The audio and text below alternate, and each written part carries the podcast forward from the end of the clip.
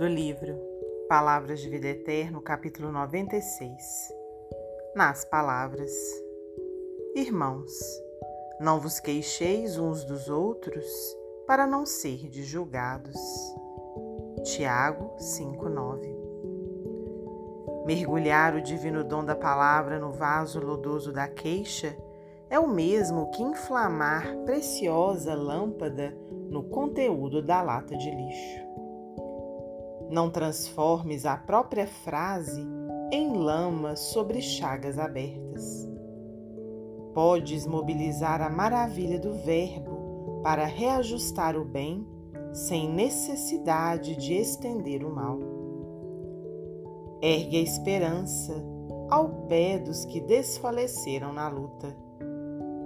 Exalta a excelência do amor perante aqueles que o ódio intoxica louva as perspectivas da fé ao lado dos que choram no desencanto. Aponta as qualidades nobres do amigo que caiu em desvalimento. Destaca as possibilidades de auxiliar onde os outros somente encontram motivos para censura.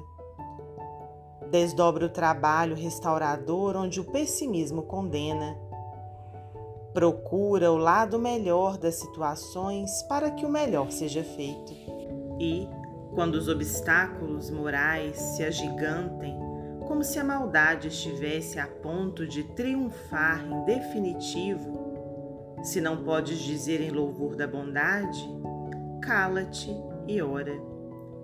Pensa no bem quando não puderes falar nele.